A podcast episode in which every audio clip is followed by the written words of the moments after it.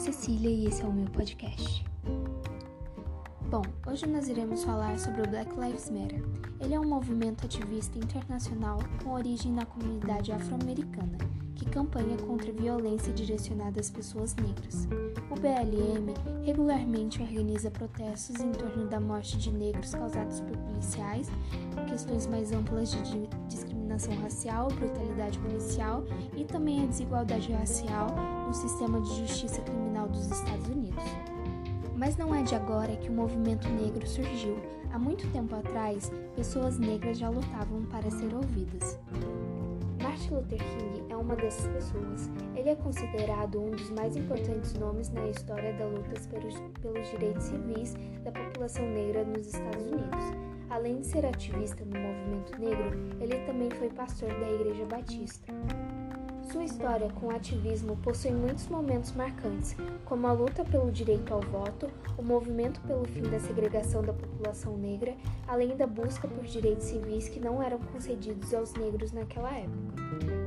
Luther King era fortemente influenciado pelas ideias de Mahatma Gandhi, que pregava o combate não violento e por isso era adepto do ativismo pacífico.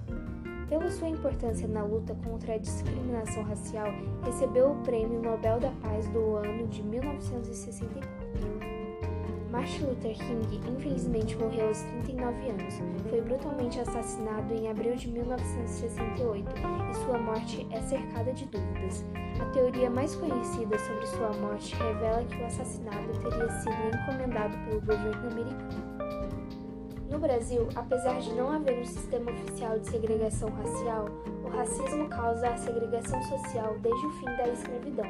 Aqui, a luta do movimento negro foi inspirada por personalidades, como Zumbi e Dândara dos Palmares, lideranças no maior quilombo já registrado em nossas histórias.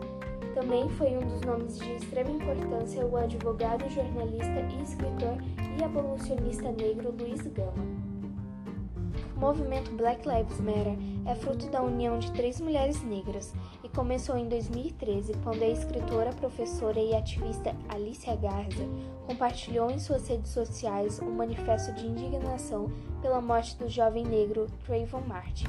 Ele tinha apenas 17 anos e foi morto a tiros por George Zimmerman que foi absolvido do crime. Pessoas negras, eu amo vocês, eu nos amo, nossas vidas importam, vidas negras importam, escreveu Alicia na época. A artista e ativista Patricia Cancoolers foi uma das pessoas que compartilhou a publicação com a hashtag Black Lives Matter. Para completar o trio, a escritora Oprah Mary que viu a publicação procurou as mulheres e daí surgiu um movimento que dá a voz e ressalta a importância das vidas negras, além de lutar contra o racismo. O movimento voltou a ter voz quando George Floyd, de 46 anos, foi contido pelo policial Derek Chauvin em Minneapolis, Estados Unidos, de maneira agressiva, no dia 25 de maio de 2020. O policial pressionou seu joelho contra o pescoço de Floyd por longos minutos, ainda que testemunhas filmassem o ocorrido e mesmo que George tenha repetido várias e várias vezes que não conseguia respirar. George Floyd foi declarado morto algum tempo mais tarde.